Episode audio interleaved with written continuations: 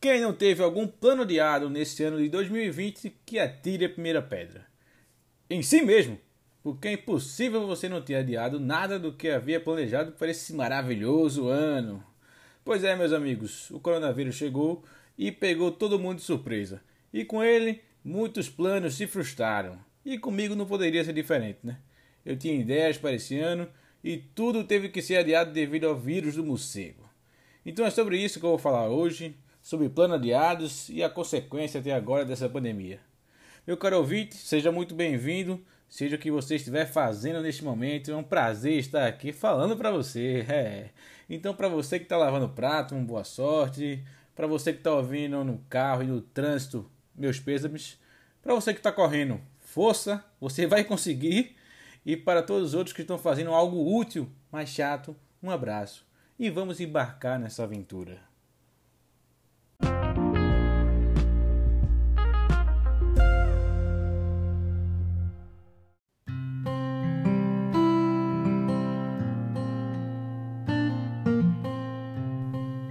E aí, tudo bem com vocês?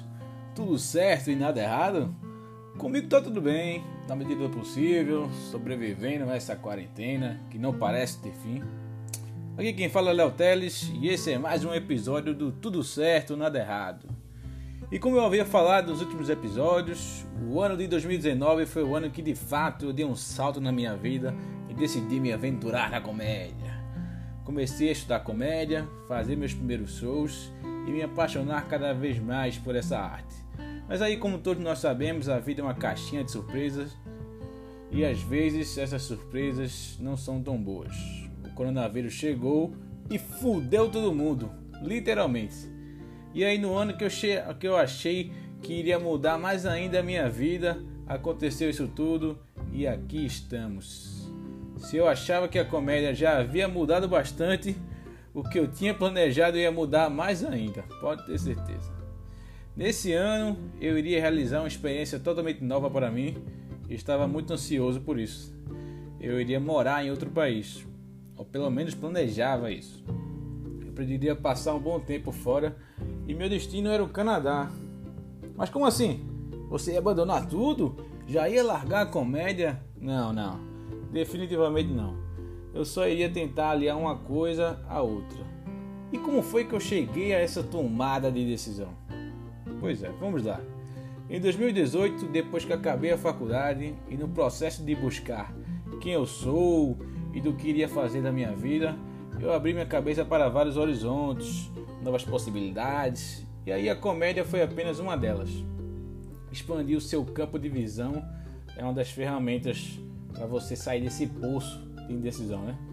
E sabe aquele medo dos pais que eu havia falado antes?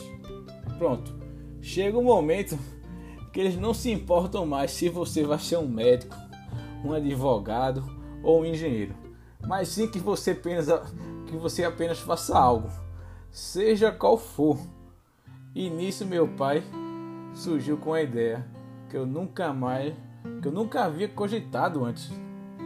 Meu pai chegou assim e disse: Léo, já que tu tá se arrombando aqui, que tal se arrombar em outro país? Basicamente isso. E quando ele falou isso, eu me vi refletindo e pensei: por que não? Eu sou novo, não tenho emprego, não quero trabalhar com o que havia me formado, não tinha um relacionamento que me prendesse ao meu país, meus pais não dependiam de mim para nada então o cenário era perfeito para eu ir, né? A impressão que eu tenho é que tudo no mundo, é que no mundo todo, as pessoas seguem a ordem biológica. Você nasce, cresce, estuda, arruma emprego, se aposenta e morre. No Brasil não. No Brasil você nasce, cresce, estuda, não arruma emprego e quer sair do país. A impressão que eu tenho é essa. E aí meu pai me apoiava muito para eu ir, já minha mãe nem tanto. Minha mãe, mãe tem mais aquela ligação maternal, né? De querer o filho sempre por perto, por estar debaixo das, da asa, essas coisas, né? E aí, esse, tipo, eu até adoro uma piada que o Seifert fez no último especial dele, em que ele diz: Ter filho é como ter um filhote de jacaré. No começo é bonitinho, você quer cuidar, mas depois que cresce, começa a morder, você só quer que vá embora da sua casa. ai ai, acho que era essa sensação que meu pai tinha. Enfim, né? Pai ama e quer que você seja alguém na vida. Mesmo que isso inclua morar em outro país, não importa, né? E aí eu comecei a amadurecer a ideia, a estudar a possibilidade. A princípio, a nossa ideia era eu ir para os Estados Unidos. Já havia um filho de um grande amigo do meu pai morando lá há alguns anos. Ele já seria tipo um suporte para mim no começo, né? Uma grande ajuda e tal. Então eu iria para a mesma cidade que ele, que é Boston, lá nos Estados Unidos, Massachusetts. E ele me ajudaria né, nesses primeiros meses na questão de moradia, procurar emprego, estudar inglês, essas coisas. Então eu comecei a me animar com a ideia e fui me preparando psicologicamente para isso. Né? Eu não pude ir de imediato para fora do país, logo em 2018, porque isso requer tempo, estudo, né, planejamento, consulta e principalmente dinheiro, né? Então, como eu não trabalhava, eu dependia totalmente dos meus pais, como ainda dependo. e eles necessitavam desse tempo para até poder me mandar, né? E aí foi durante o ano de 2019, todo ano, né? De 2019, analisando as possibilidades e no final das contas, a minha chance de ir era apenas em 2020, nesse maravilhoso ano. E aí, no meio disso tudo, me surgiu a comédia. Eu comecei a estudar, a tomar gosto para aprender e conhecer cada vez mais, e principalmente de fazer, né? Tudo isso que eu, que eu falei nos, nos episódios anteriores, né? E quanto mais eu gostava de comédia, eu pensava na minha saída do país como isso iria interferir na minha carreira prematura. Acontece que eu gosto muito de saber da vida pessoal dos artistas, de como foi que eles começaram, o que motivou eles, eles a começarem e onde começaram. Eu gosto muito de ver entrevista, de, de, de ver entrevistas por causa disso. Eu acho que isso ajuda muito na construção da carreira dos artistas, não só do comediante, mas de qualquer tipo de artista. O fato mesmo de eu estar fazendo esse podcast, falando sobre a minha vida, é por causa disso. Eu sei que eu não sou conhecido nem nada e que até poucas pessoas possam se interessar de ouvir esse podcast por causa disso. Mas eu gosto e, e tipo, eu sinto necessidade de falar sobre isso, tá ligado? Sobre essas coisas, que são simples, acontece com todo comediante, mas que alguns acontecimentos se entrelaçam, tá ligado? E você pode ver na vida do outro a chave para realizar algo na sua. Tipo, serve como inspiração mesmo. Muitas pessoas vivem vidas parecidas e exemplos são bons para construir esse caminho, tá ligado? Eu, eu adoro aqueles filmes que, que retratam simplesmente a vida e nada mais. Tipo, sem nenhum plot twist ou acontecimento extraordinário, aqui apenas para retratar a vida como ela é, através da linguagem cinematográfica cativa e torna uma linda obra de arte. Como os filmes do, do, Richard Linklater e do Noah Baumbach. Eu nunca sei falar o nome desse cara direito. Mas enfim, provavelmente se você também gosta desse tipo de filme, você conhece esses diretores. E se não conhece, procure os filmes deles. São ótimos.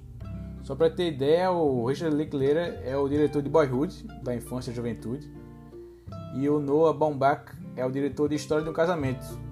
Esse filme foi lançado ano passado pela Netflix. Ambos foram indicados ao Oscar, daí você tira. Enfim, são muito bons. Quem quiser conferir, procure lá esses grandes diretores. Enfim, e foi a partir dessas entrevistas com comediantes que eu fui assistindo que eu pude me inspirar para tomar algumas decisões, tá ligado? Tipo, do que eu iria fazer ou mesmo arriscar na minha vida. A primeira que me chamou mais atenção, até por esse momento que eu tava vivendo, foi a de Carol Zocli. Carol, que é uma comediante brasileira lá de São Paulo, faz stand-up, atua, é roteirista. É uma das comediantes do programa a Culpa é da Carlota, do Comedy Central enfim, esse monte de coisa. E que hoje ela mora no Canadá. E, e, e foi isso que mais me chamou a atenção, né? Porque ela explica como, como foi o processo para ela decidir ir e tudo mais. Como ela mesmo diz, quando ela foi, ainda, ela, ela ainda não era uma comediante conhecida. E ela deixou tudo para viver lá, né? Mas ela não deixou a comédia de lado. Pelo contrário, ela continuou fazendo lá e se desenvolvendo, estudando, tudo lá pelo Canadá mesmo. O que deu certo, né? Não é à toa que hoje ela é uma comediante conhecida aqui no Brasil, mesmo vivendo lá fora.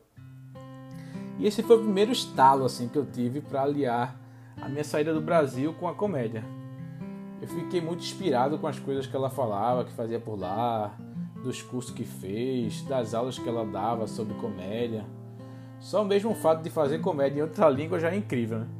Além de que ela passou a mesma dificuldade que eu iria passar, que era aprender a língua. Assim como assim como ela, quando ela chegou, porque eu ainda não sei falar inglês fluentemente. Tipo, eu tenho noção de muitas coisas, claro. Eu vim estudando em escola de inglês desde 2018, já me preparando para minha saída. Mas falar, falar mesmo, eu ainda tenho dificuldade, porque seria meu primeiro desafio lá fora. E isso me empolgou bastante, tá ligado? Tipo, ela mencionou a escola barra teatro assim, que é a Second City, que é uma escola super famosa lá no eixo Canadá, Estados Unidos. Personalidades como Steve Carell, Bill Murray já passaram por lá, em que ela havia feito alguns cursos e que hoje já ministrava até algumas aulas, como a de improvisação, por exemplo, se eu não me engano, né? E foi aí que começou, que eu comecei a voltar mais a minha cabeça para essa ideia de encarar mesmo o mundo lá fora, de passar perrengue, sair de casa, ter que trabalhar, ralar mesmo, tá ligado? Até para amadurecer, sair das asas dos pais, ter essa liberdade.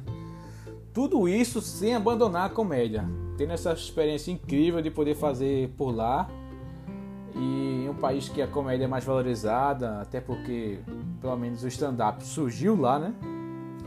E, e, portanto tem muito mais tempo. No caso dos Estados Unidos, como, stand-up, né? Que, é, que surgiu primeiramente lá. A comédia no Brasil, a comédia stand-up no Brasil é apenas um embrião, né? É, e é, a gente ainda tem muita coisa que, que galgar até chegar ao nível lá internacional. E aí eu comecei a ouvir outras histórias, como a de Rafinha Baixos, que também tem uma história incrível. Rafinha, que foi da primeira geração do stand-up do Brasil, foi quem praticamente trouxe o stand-up para cá. Ele que já havia morado fora anteriormente e conhecia o stand-up lá dos Estados Unidos. E aí, junto com o Danilo Geitilho, Oscar Filho e mais outra galera aí, começou o stand-up lá em São Paulo. E que anos após anos fazendo outros trabalhos que não o stand-up, até porque o stand-up abriu muitas portas para essa primeira geração. E aí eles foram para televisão, foram fazer filme, e o stand-up foi ficando de lado devido a essas outras atribuições e aí foi quando ele percebeu que deixou de fazer o que ele mais gostava, que era o stand-up, para fazer outros trabalhos. Foi aí que ele decidiu recentemente, agora em 2018, ir morar nos Estados Unidos de novo, para voltar com tudo na carreira de comediante stand-up. Né?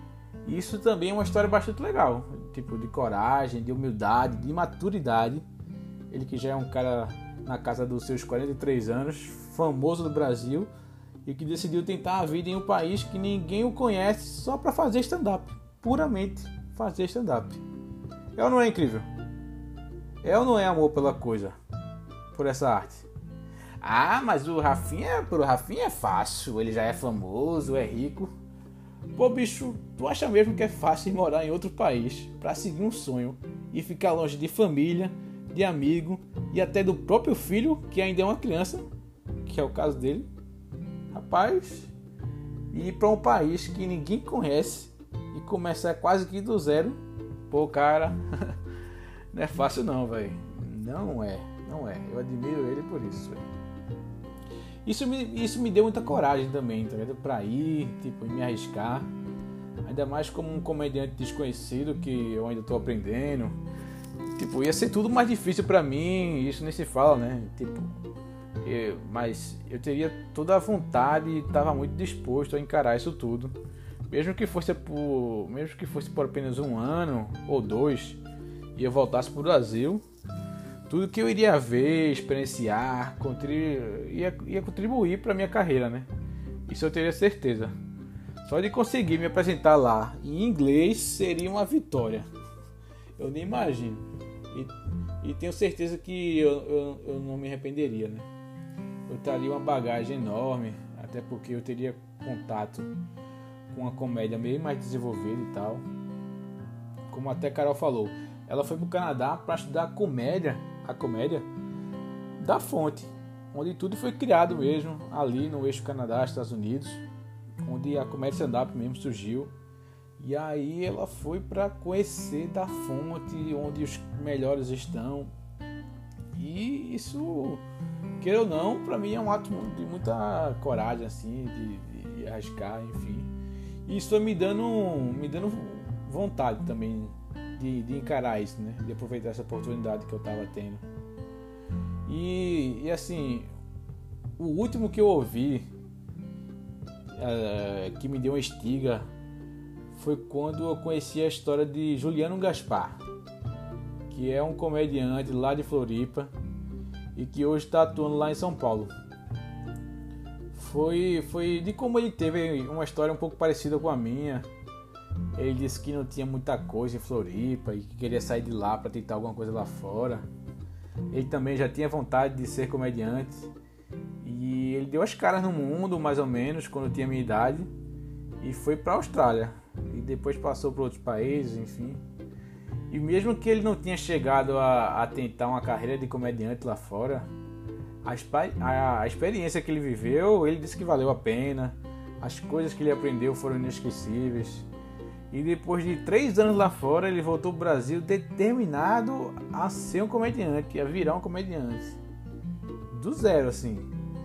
Foi aí quando ele foi para São Paulo e tá lá até hoje, fazendo comédia, vivendo disso. Ele que ganhou o prêmio do Risadaria 2018 e que abriu aí o Paulista Comedy. Tipo, é um plano vicioso, né? É, é um plano vicioso, mas que ele estava disposto a arriscar e fez, né? E deu certo. A vida a gente tem que dar as caras mesmo, arriscar e vamos lá. Eu sou dessa teoria aí, né? Pelo menos até o momento eu sou, né? E com certeza, com certeza eu sou. Tem que ser. Sim. Quem não é visto não é lembrado. Vamos lá. O que era muito da ideia né, que eu tinha, né? De, de, de essa de Juliano, né? De eu pensava em passar alguns anos fora e depois voltar e continuar com, com a carreira aqui. Talvez ir para São Paulo também, como ele, tentar as coisas por lá de acordo com as minhas condições. Até porque seria difícil eu conseguir ficar legalmente por muito tempo em outro país, por toda a questão de visto, grana, essas coisas. Eu teria que trabalhar lá para me sustentar e tal. Eu também, então, eu pesei os pontos positivos e negativos e vi que seria bom eu ir de toda forma, porque no mínimo, no mínimo, eu traria alguma história boa de lá e, e, e poderia converter essa história em um texto de stand-up, no mínimo. E eu sou novo mesmo, tá ligado? E tô bem, tô bem na época de me fuder um pouco, de dar as caras aí e arriscar mesmo. E. Mas e aí? Mas e aí? Tirando esse papo todo. Eu fui? Eu fui, eu fui, meus caros. É.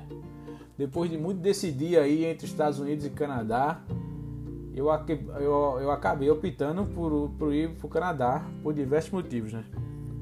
Tipo, Antes eu estava irredutível assim, certo que queria ir para os Estados Unidos pela sua força na comédia stand-up e também de cinema, né, e, e afim. E eu, então eu estava à procura de uma cidade que pudesse curtir de perto stand-up e até estudar e aprender mais, né? Foi quando eu quis ir para Chicago, porque não era uma cidade tão cara quanto Nova York e que tinha uma cena boa de stand-up. Além de parecer uma cidade mais acolhedora, com estrangeiro e tal. Inclusive a escola que eu falei de Carolzó participava, a Second City, a sede dela é em Chicago, onde eu também poderia, se caso, conhecer lá, estudar, enfim, fazer alguma coisa por lá. E, é, mas aí quando você bota na balança os fatores, o Canadá ganha porque por ser um país mais receptivo com o estrangeiro, os canadenses são bem mais simpáticos, eles são bem mais receptivos. Né? É um país mais barato e que eu conseguiria ter mais oportunidade de passar mais tempo. Então eu procurei uma cidade que tivesse mais essa cena artística e essa cidade era justamente Toronto, a cidade que Carol reside. Não tinha para onde, porque foi aí que eu decidi e, e comecei a organizar as coisas para ir, marquei a ida, resolvi tudo quanto a visto, estadia, escola de inglês, queria estudar, e aí eu fui. E aí no dia 13 de março desse ano, numa sexta-feira, ainda nem se falava em quarentena, viu? Ainda nem se falava em quarentena, eu embarquei aqui de Recife. Cheguei no dia 14, no sábado, no Canadá. No dia 15, domingo, o governo canadense decreta quarentena para todos. Minha escola liga, a escola de inglês que eu ia estudar, que eu tinha pagado um curso, é, liga e diz que vai fechar, que não vai ter aula por tempo indeterminado. E aí o governo diz que eu teria que passar 14 dias isolado em casa, sem poder sair para canto nenhum. Tipo, que eu tinha, eu tinha, eu, tinha vindo de fora e aí eu tinha que passar esse tempo todo isolado, sem contato com, nenhum, com nenhuma pessoa lá fora. E aí, meus amigos, eu tava tipo em uma homestay, né? Que é uma é um tipo de acomodação lá que você fica em casa de família. E aí eu tava lá como estudante e e por precaução, caso eu tivesse me infectado na viagem, eu fiquei dormindo no porão sem contato com a família da casa que eu estava hospedado. Isso por inteiros 14 dias, sem sair para canto nenhum. Eu parecia que estava na prisão. Eles só desciam para deixar a comida e pronto. Contato zero. Até porque tinha uma idosa na casa, ela não podia se expor muito. Quem for lá no meu Instagram vai ver. Eu deixei lá nos meus stories salvos. Só dá uma conferida lá de um pouco do, do que eu passei lá. E aí depois dessa grande loucura e frustração, vendo que as coisas não iriam voltar ao normal tão cedo, que eu não teria aula, que eu não poderia sair de casa, que eu só estaria gastando dinheiro à toa, eu decidi voltar para o Brasil, né? Depois de exatos 14 dias, eu voltei sem ao menos ter conhecido o país. Eu fui do aeroporto para a acomodação, para a casa que eu estava, e da casa que eu estava para o aeroporto. Pronto. Mais nada, não conheci, não falei com ninguém, falei quase ninguém, quase ninguém mesmo. E aí, velho, realmente é, foi uma experiência horrível, né? Horrível, frustrante, que de jeito nenhum eu havia havia passado na minha cabeça, né? Que que o vírus ia chegar a esse ponto e que tudo isso ia ser tão rápido, né? De um dia para o outro, eu saí daqui numa sexta-feira, 13, aí você vê o azar. É, e do nada as coisas tipo mudarem realmente tudo de uma hora para outra. Dizer, ó, não vai ter aula, não vai abrir mais nada, você vai ficar aqui preso por tempo determinado, vai ficar pagando aqui a acomodação, que, já, que no caso já estava paga, né? Eu ia ficar usufruindo de uma coisa tipo preso, assistindo aula online, pô, aí aula online, paguei pra, pra assistir aula online, que quarentena cara da porra, essa quarentena em dólar. Aí eu disse, não, velho, não, não dá pra ficar aqui não, velho. Tipo, e além do mais que eu tinha saído daqui do Brasil, tinha gastado todo o meu dinheiro, tinha tomado uma cachaça da porra aí de despedida com a galera. Né? E aí, tipo, eu não poderia ficar lá esse tempo todo simplesmente gastando dinheiro do meu pai sem poder usufruir nada, não aproveitar nada. Os clubes de comédia fechado, ponto turístico fechado, tudo, tudo nem aprendi a língua eu ia aprender direito, porque cola online, pelo amor de Deus, né? E aí eu acabei, até na semana que eu fui, eu fiz o último show de, de, de, de stand-up que teve aqui em Recife, no caso, não. Não sei se foi o último, mas foi a última noite do Fábrica de Piadas. Eu fiz a última noite e até hoje, até hoje, não teve outra noite. Ainda não abriu de novo. Porque eu fui na semana me despedindo que ia pro Canadá. Eu fiz o show na semana e dizendo, ó, oh, galera, vou pro Canadá, fez um texto sobre isso, que deu água, que ninguém riu nessa porra. Foi uma merda. Tentei fazer um texto novo pra ir embora. Ah, vou embora, vou fazer um texto novo aqui, esqueci aqueles 5 minutos que eu tinha.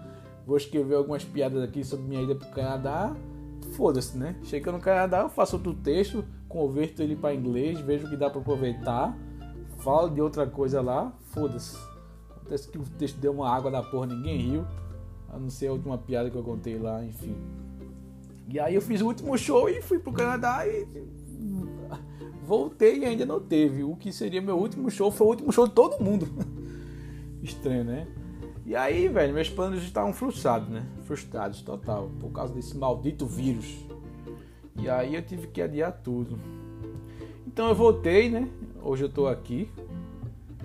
Passado todo já o período de frustração inicial, de, de aceitar, né? De saber que você não pode controlar o mundo e que mesmo assim eu ainda sou um privilegiado né? por ainda ter tanto e que apenas alguns sonhos foram adiados por hora. Eu sei que é difícil para todos nós né? que estamos enfrentando essa pandemia, tudo o que foi adiado ou deixado para trás. Além do mais, agora com a quantidade inimaginável de mortos que temos hoje, já passamos aí dos 100 mil mortos. Realmente, não tem como não levar a sério esse vírus. Não tem, não tem, não tem como achar que é uma gripezinha, que não, que, que pouca gente pega, que pouca gente morre. Não, não, meu amigo. Para você ter ideia, a guerra do Vietnã matou 50 mil soldados americanos em quase 20 anos de guerra. É isso mesmo que está ouvindo. Em 20 anos de guerra do Vietnã, quase 20 anos, morreram 50 mil soldados americanos. 50 mil pessoas. Nós já temos o dobro de mortes em apenas 5 meses de doença. Se isso não é assustador para você, meu amigo, meu amigo, você tá em Marte. Então, velho, sossega o facho, continue em casa. Se não tiver precisando sair de casa para trabalhar, diminui essas saídas, encontre os amigos depois. Vai chegar a hora que vamos poder voltar ao normal ou ao novo normal. E se por favor sair, saia protegido, velho. Tome as precauções e seja responsável porque tem muita vida envolvida que não a sua. Pelo amor de Deus, não vá pegar esse vírus agora não. Você passou cinco meses em casa para sair agora e pegar no final. Final não, né? Pegar agora depois de cinco meses, porra. Sério mesmo, velho. Vamos, vamos, vamos, vamos esquecer é, essas diferenças que nós estamos vendo aí. Vamos pensar no bem comum, na empatia. Eu sei que muita gente aí tem que sair por necessidade mesmo. Mas vamos pensar no próximo, vamos levar isso a sério, né? Porque basta uma pessoa ficar doente para várias morrerem. Mas e aí, Léo? Vamos lá, né? Tu vai voltar? Assim, né? Que eu vou voltar pro Canadá, eu vou. Até porque os primeiros meses estão pagos, né? Eu não posso perder esse dinheiro. Mas se eu continuar, se eu vou continuar o plano de passar mais tempo, como eu havia planejado, aí eu já não sei, né? Tipo, pensar aquele um ano, dois anos que eu tava querendo, assim, passar. Aí, não sei, sei lá, vai depender de muita coisa, né? A gente não sabe como as coisas vão estar daqui para frente, como o mundo vai reagir a tudo isso. Porque tudo vai influenciar, né? Eu não sei nem como vai estar minha vida daqui para frente. Outras coisas podem acontecer. Sei lá, o futuro a Deus pertence, né? E aí podem acontecer outras coisas na minha vida que eu mudo de ideia, enfim. Um momento aí, eu não sei. Por enquanto eu vou continuar aqui fazendo minhas coisas por aqui, meus vídeos lá pelo Instagram. Quem quiser lá me segue, arroba Léo, publico o vídeo aí toda quinta-feira, um vídeo curtinho, dois minutos e pouco só. Que aí eu já eu tenho essa teoria, né? Se você tem cinco minutos como open, você tem que ter metade na internet, porque na internet ela tem menos paciência ainda para lhe ver. Então meu Instagram tá lá, publico, eu não tenho um público, não tô dizendo que é, é, eu tenho mil pessoas no meu Instagram, mil e pouco essas mil e poucas não são o meu público, até porque as pessoas já me seguiam antes de eu virar um, um artista, um comediante. Né? Uau! É, é, esse, essas pessoas que eu tenho são amigos da vida, enfim, nem todos eles acompanham ou querem acompanhar meu trabalho. Então, eu solto lá, eu tô achando massa soltar esses vídeos que eu tô fazendo, até porque me força a pensar, a criar comédia, né? A me testar, a me evoluir. Isso é, tá sendo muito bom, tô gostando muito. E aí tô gravando vídeos lá. Eu não sou aquele cara do TikTok. Eu não sou aquele cara do vídeo de 15 segundos, de um minuto. Eu sou o cara do vídeo de dois minutos, porque aí eu consigo desenvolver uma ideia, pelo menos. Não sei, às vezes eu não, não sou muito adepto dos vídeos curtos. Eu gosto de assistir, quem não gosta, né? Vídeo rapidinho. Mas eu não sou tão adepto do, do TikTok de fazer, né? Mas eu tô lá no Instagram fazendo esses videozinhos aí, dois minutos e pouco. E aí tem lá meus comentários bobos também no Twitter. Se quiser lá me segue também, por favor. Arroba também. E tô aqui nesse podcast, né? Também me segue aí no seu play de podcasts, seja qual for o que você estiver ouvindo. Episódio novo toda terça-feira. Tô publicando aí. E quando os shows voltarem, obviamente também estarei lá. E portanto, meus amigos, meus queridos ouvintes que por coragem continuaram até aqui. Eu finalizo esse episódio com esse poema de Carlos Drummond de Andrade que dá título a esse episódio, que ilustra o sentimento de solidão e abandono do indivíduo na cidade grande, a sua falta de esperança e a sensação de que está perdido na vida sem saber que caminho tomar, o que reflete muito das nossas indecisões, né? principalmente no cenário atual que não sabemos para onde vamos, qual é o nosso destino ou lugar no mundo. Mas continuamos marchando, seguindo, sobrevivendo e resistindo. E agora, José? A festa acabou, a luz apagou, o povo sumiu, a noite esfriou. E agora, José? E agora você? Você que é sem nome, que zomba dos outros, você que faz versos que ama, protesta? E agora, José?